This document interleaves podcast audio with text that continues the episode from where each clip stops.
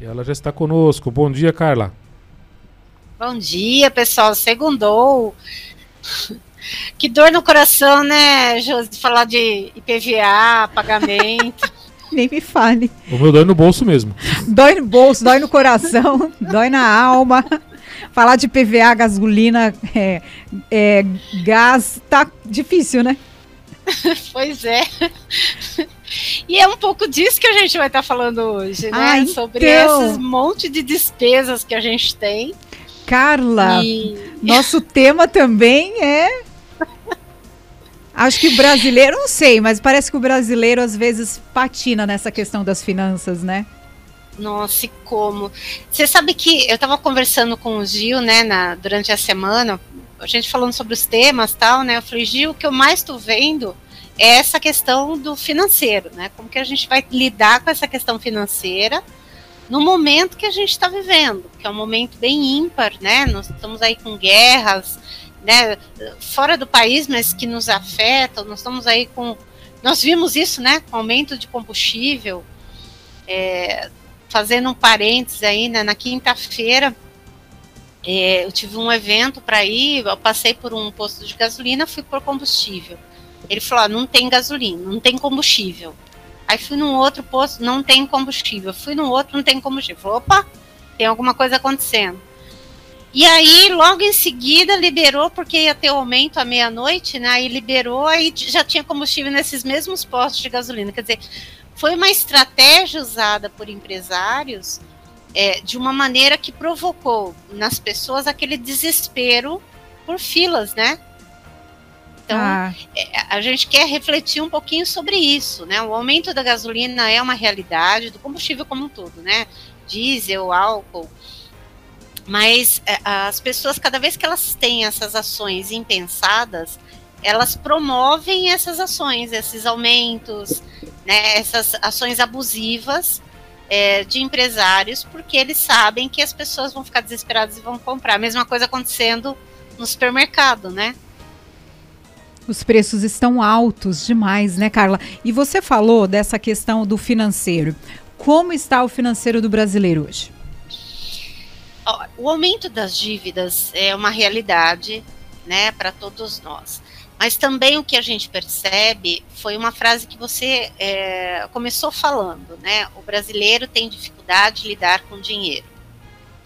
Não é a, a, o excesso do dinheiro, é a falta do dinheiro, né? As pessoas não conseguem lidar com aquilo que elas têm no bolso. Então, por exemplo, é, eu trabalho numa empresa, eu tenho uma remuneração que não, não consegue bancar tudo, então eu tenho que aprender a trabalhar financeiramente. Então, eu preciso aprender a ter um controle desses gastos. Eu preciso saber quanto entra no meu bolso, né? O, é, salário é diferente de quanto a gente recebe. Né? As pessoas acho que não perceberam isso ainda, né? Recebe dois mil reais, não, seu salário registrado é de dois mil, mas aí você tem os descontos que vem no Lerite e você percebe, quer dizer, você coloca no bolso um outro valor, Menos que isso. Então, bem menos que isso. Então, é importante que as pessoas coloquem isso no papel. Né? Antigamente, lembra da caderneta? Uhum. Estava até procurando aqui, que eu, eu até peguei uma aqui, ver se eu tenho ela aqui. No passado, né, a gente tinha as caderneta, lembra? A gente anotava o que entrava, o que saía. É, quando eu ia lá para a padaria, eu comprava, eu marcava o pãozinho, né? E no final do mês eu pagava a gente está vivendo um momento de voltar para esse para essa sabe resgate aí pode ser por computador pessoal por celular não tem problema mas o controle financeiro é importante você fazer quanto vocês de todos da casa vocês recebem né é importante colocar lá qual é o valor que de fato vai entrar para você fazer o pagamento das demais coisas é necessário de fato você ir para o mercado encher o carrinho né? Será que eu posso tirar aquilo que é supérfluo das minhas compras e deixar só o necessário? Né? Ah, o aumento, aumentou a carne, mas eu vou lá e compro a carne. Peraí, será que posso substituir isso por um outro produto? Então, essa análise é uma análise fria que as pessoas deixaram de fazer. O Carla, e é muito importante, né? Você sabe que, que é, lá em casa, assim, a gente está num período que acaba é, almoçando em casa só eu e minha filha, né? E às vezes você continua fazendo a mesma compra que você fazia antes. E aí tem aquele desperdício. Fruta perde, mesmo na geladeira. A verdura, legumes também vai perder menos na geladeira. Ou você tem que, inclusive, pensar nessas coisas, né? Perfeito, é, é, é, bem essa análise, é uma análise fria. Gente, a gente está no momento, eu vou usar o termo guerra, mas não pense em guerra da Ucrânia e Rússia, pense em guerras de preços, né? Nós estamos com aumentos constantes. Quem tem feito compra tem percebido. A gente tem uma mudança de preço toda semana. Toda Sim. semana. Né? Eu, eu geralmente faço a compra aqui de casa, né, da minha mãe e tal. E eu sempre brinco com ela. Falei, nossa, hoje eu levei uma facada de tal coisa, né? Hoje eu levei uma facada. Porque assim, cada semana é um produto que está mais caro que o outro. Então, deixe de comprar esse produto mais caro, mesmo que você ame de paixão. Gente, eu vou dizer uma coisa para vocês. Isso é frescura. Tá? Eu amo de paixão se não tiver na minha casa. Frescura. Então, para de frescura. Começa a comprar coisas que dá para você sustentar. É verdade. Até passar essa fase. É uma fase, pessoal, ela passa. Então, o tomate está caro, não compre tomate, compre outra coisa. A cenoura está cara, compre outra coisa. Então, é observar isso. A carne está cara, começa por legumes, ovos, né? Ou uma carne que substitua. Ai, mas eu não gosto disso. Aprenda a gostar. É, né? é... Porque são duas coisas diferentes. Você gostar e você poder. Né? Ô Carla, e como se organizar financeiramente? Porque essa questão financeira, além de toda essa, né, essa preocupação se a gente vai ter ou não dinheiro para pagar as contas e para se alimentar, né, de forma digna. Infelizmente no Brasil algumas pessoas não têm essa condição atualmente, isso piorou muito. Mas como trazer essa organização para casa? Você já falou lá da caderneta, né? Não esquecer de marcar aquele pãozinho, um cafezinho que toma fora de casa que também conta lá, aumenta a sua conta. É, de forma prática aí, como que as pessoas podem se organizar? Colocar lá o que recebe realmente as contas que fez, as contas fixas, aluguel, ah, o pagamento aí de uma prestação de casa, se tem uma escola para pagar, se é só o supermercado, conta de água, luz, tudo isso anotadinho, né? Isso. A, as contas fixas, é, a gente pode até fazer uma previsão, né? Que eu acho que é interessante isso. Por exemplo, você vai comprar gás em algum momento. Então você já tem que fazer a previsão de quando você vai comprar esse gás. Ele tem que estar nessa tua listinha, porque é fixo né? A conta de luz. Eu tenho ido para alguns lugares, é, por exemplo, é, escolas, é, lojas, e às vezes a gente vê é, luz acesa sem necessidade. Em casa a gente faz isso também. Então é treinar os filhos que tem que apagar a luz. Será que é necessário acender a luz toda vez que vai lá no banheiro? Durante o dia, será que não está claro? Cozinha, a mesma coisa. Eu preciso deixar, por exemplo, o micro-ondas na tomada, será que eu posso tirar isso? Né? Geladeira é uma coisa que vai ficar na constante, mas eu posso regular lá dentro a temperatura para não ter esse gasto extra. Então, é, é racionalizar as despesas que não dá para fugir né? e anotar isso. Quanto que é a previsão disso? Eu vou anotar aquilo que são despesas que não são fixas, mas são despesas que vão entrar, no caso IPVA que a gente falava, né? É, seguro, se a gente tem, então isso vai entrar nesse, nesse outro campo. E um outro campo para outras despesas. Uma coisa que é, a gente gosta, por exemplo, é uma delícia tomar um cafezinho com um amigo, né, no, no, no barzinho, né, no, numa uma cafeteria, é uma delícia, né, troca... Mas será que eu posso substituir isso por um outro espaço e eu fazendo café em casa?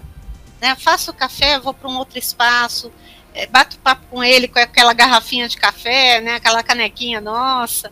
Então, assim, fazer algumas substituições que, claro, vai perder talvez um pouco do glamour, mas vai ter o, o apelo humano, vamos dizer assim, para aquele momento.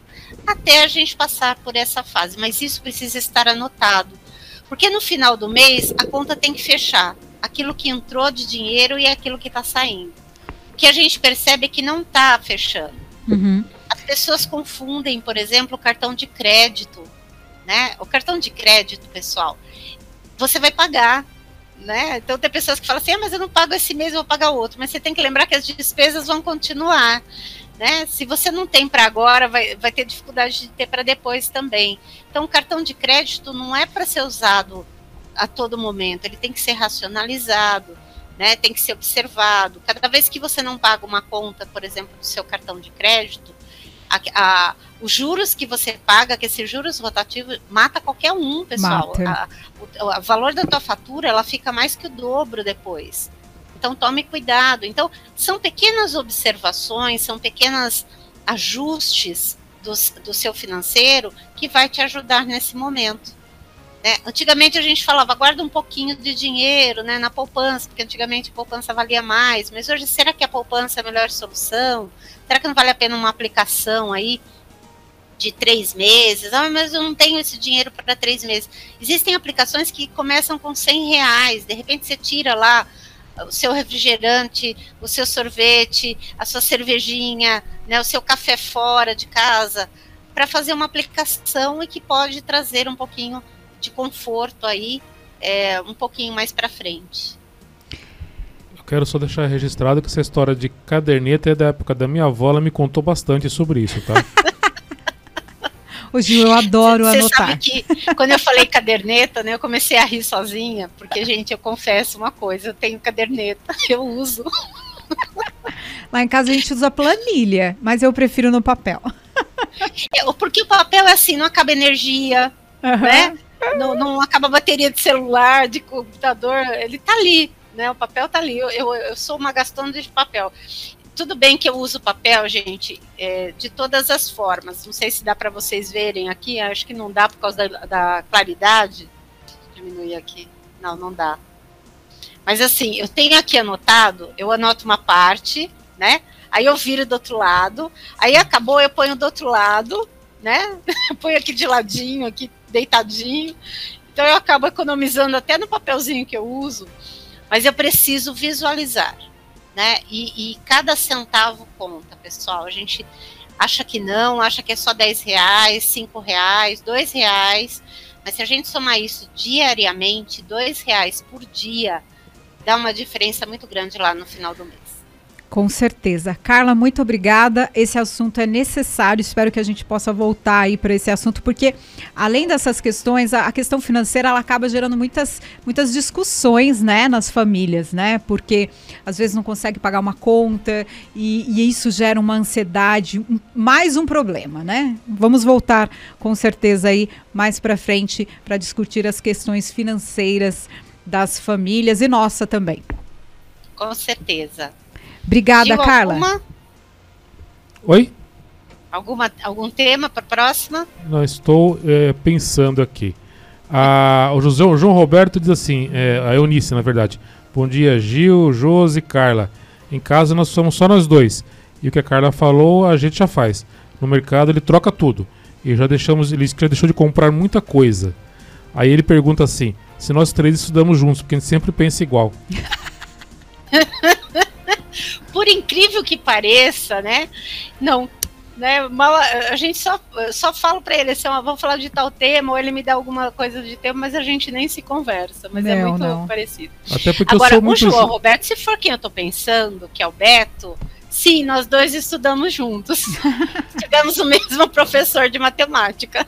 Até porque eu sou muito mais jovem que as duas, então não tem como ter estudado ah, com elas. Claro, claro. É, infelizmente não é tão jovem mais assim, não, né? Ele tá querendo ser jovem. Ali, jovem.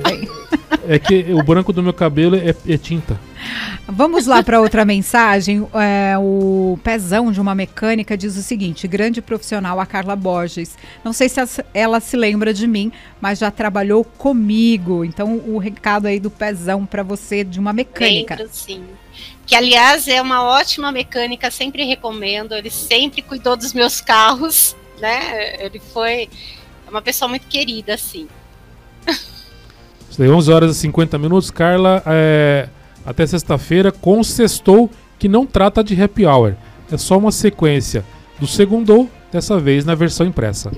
É, eu, eu, só queria fazer um parênteses, Gil, porque o pessoal achou que não teria mais o segundo É, hum. São dois, duas áreas diferentes. Algumas pessoas falam, ah, mas acabou o segundo, como que eu faço, né?